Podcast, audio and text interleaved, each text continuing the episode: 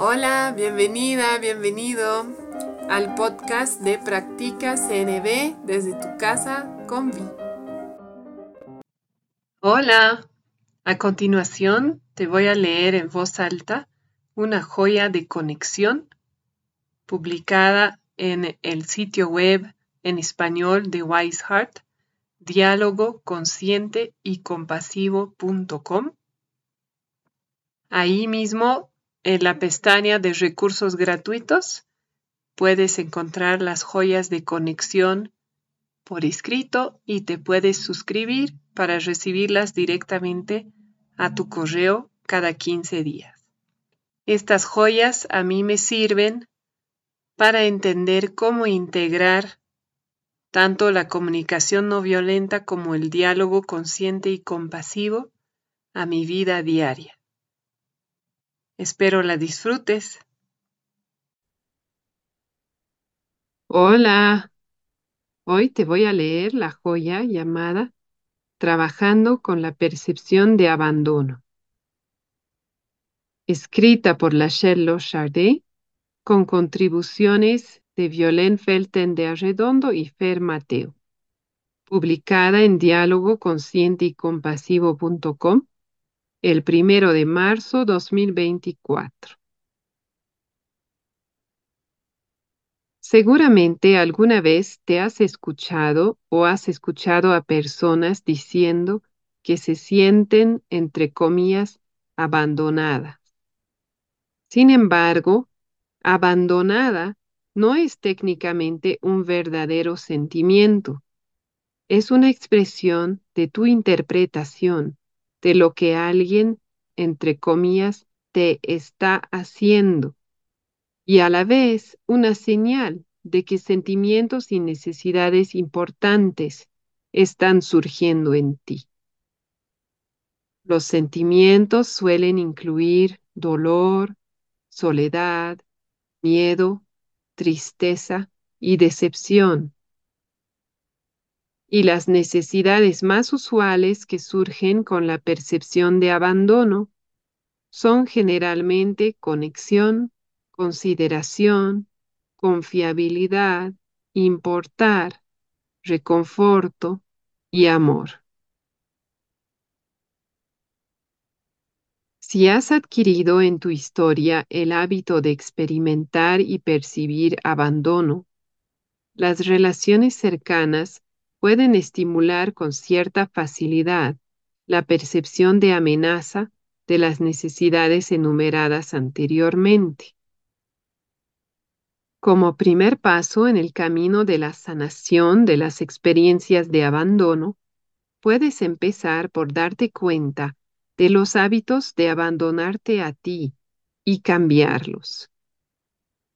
Efectivamente, muchas veces cuando percibimos abandono por otras personas, estamos actuando o hemos actuado de una forma que favorece el comportamiento mismo que nos causa dolor y que quisiéramos evitar, una forma que podemos llamar autoabandono. En este contexto, abandonarte a ti significa desconectarte de tus sentimientos y necesidades y luego tomar decisiones desde este estado de desconexión. Cuando este patrón de conducta de autoabandono se vuelve crónico, la percepción de abandono por otras personas se vuelve más común y los sentimientos de agotamiento y depresión son visitantes frecuentes. Empieza a examinar tus hábitos de percibir abandono, cuestionando tus interpretaciones de abandono por parte de las demás personas. Cuando te oigas decir que, entre comillas, te están abandonando o alguna expresión equivalente, comprueba lo que te estás diciendo a ti sobre tu propia experiencia en ese momento. He aquí algunos ejemplos de pensamientos y creencias que estimulan el autoabandono, es decir, formas de pensar que te llevan a ignorar o descartar tu experiencia, valores o necesidades. No debería enfadarme, no es para tanto. Acepté hacerlo, así que tengo que hacerlo. Estarán contentos si simplemente hago lo que me piden. Nadie más se siente de esta manera, así que yo no debería sentirme así. Soy la persona más grande o más madura. No tengo que hablar de mis necesidades. Nadie quiere oír mis sentimientos y necesidades, así que ¿para qué molestarse en hablar de eso? A menudo, voces como estas viven en un segundo plano de tu conciencia, guiando tus decisiones de manera sutil y casi imperceptible. Cuando este patrón de pensamiento pasa desapercibido, puedes notar que repentinamente sientes enfado y resentimiento y comienzas a acusar a alguien cercano de abandonarte o de no preocuparse por lo que necesitas cuando en realidad puede que en un nivel anterior tú no hayas reconocido o valorado tus necesidades, ni realizado algún pedido que las atienda y de ese modo contribuya con tu vida. Para ilustrar cómo se puede ver en la vida diaria, tomemos un ejemplo. Una joven mamá se quejaba de que su esposo la entre comillas, abandonaba o la dejaba sola para lavar la vajilla y limpiar la cocina después del almuerzo, los fines de semana. Esta percepción la llenaba de enojo y resentimiento, detrás de los cuales había una profunda tristeza. Cuando se miró a sí misma, se dio cuenta que en realidad ella elegía dejar a su esposo y a su hija pequeña jugando o descansando después del almuerzo, para ir a ocuparse de la cocina, con pensamientos como, si no voy a lavar ahora, nadie más lo va a hacer. Y, de todas maneras, la pasa mejor si no estoy ahí. No se permitía quedarse a compartir con su familia, ni tampoco se permitía nombrar sus necesidades de apoyo, de compañía, de compartir, ni hacer pedidos al respecto. Al ignorar ella misma lo que era importante para su propia persona, sus necesidades quedaban invisibilizadas para toda la familia. De esta manera, su actuar desde un estado de desconexión favorecía precisamente lo que la terminaba afectando. El enojo, el resentimiento, la desesperanza y el colapsar son indicios de que puede haber reactividad en relación con la percepción de abandono.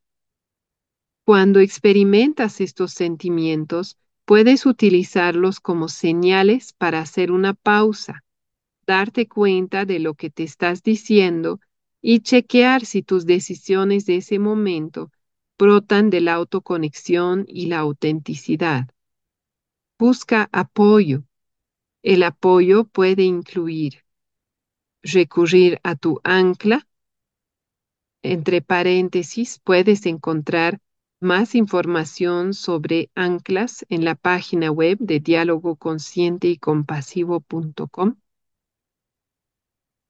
Tomar un momento para ofrecerte autoempatía escribir un diario o buscar empatía de alguien ajeno a la situación. Volver a conectar con las necesidades que estaban realmente vivas para ti cuando abandonaste tu propia experiencia puede ayudarte a disolver los sentimientos de reactividad y a tomar perspectiva.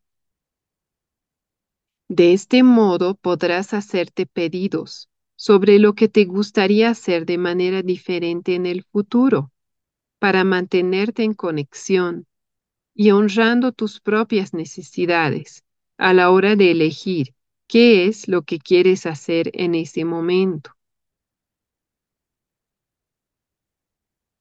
Para volver a nuestro ejemplo, después de haber tomado conciencia de esta situación, la mamá de la cual hablamos conversó con su esposo él le dijo que su intención al permanecer junto a su hija pequeña, mientras ella se ocupaba de la cocina, era apoyarla, y que había notado su elección de no compartir con la familia en ese momento y quería respetarla. Ahí se ve claramente cómo nuestra percepción de abandono puede ser muy diferente a la verdadera intención detrás de la acción. Ahora que la mamá se pregunta conscientemente cómo y en qué momento quiere ocuparse de la cocina, pide más apoyo de la familia para las tareas del hogar y elige conscientemente cuándo y qué actividades quiere compartir con su familia, la percepción de, entre comillas, abandono se hace cada vez menos frecuente e intensa. Ciertamente hay ocasiones en las que la percepción de abandono está fuertemente estimulada por la experiencia presente, como cuando alguien acepta estar ahí para cubrir tus necesidades y luego se marcha sin avisar. Sin embargo, cuando hablamos de reactividad, lo más probable es que experimentes miedo a que alguien se aleje de ti en un momento de vulnerabilidad o que tú te estés alejando de tu propia vulnerabilidad. Es decir, que puede ser que en un afán de autoprotección no te permitas ser vulnerable, ni abrirte de manera consciente a la experiencia de necesitar apoyo o compañía y realizar pedidos al respecto, alejando de esa manera a las personas que quisieras tener cerca y que podrían apoyarte o acompañarte. O bien, puede ser que proyectes tu miedo a que, entre comillas, te abandonen en el comportamiento de las otras personas, interpretando su comportamiento en esa dirección cuando en realidad conlleva una intención muy distinta. En este contexto, te invitamos a notar cuando usas la palabra abandono u otras semejantes y tomarlas como señales para chequear tus interpretaciones, sentimientos y necesidades y elegir desde esa autoconexión qué quieres hacer en ese momento.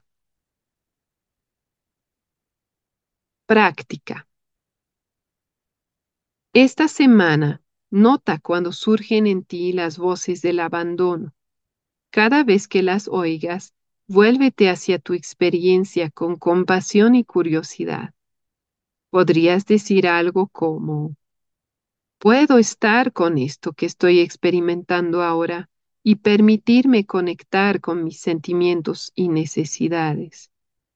O ¿Qué me estoy diciendo o qué historia o película me estoy contando en este momento?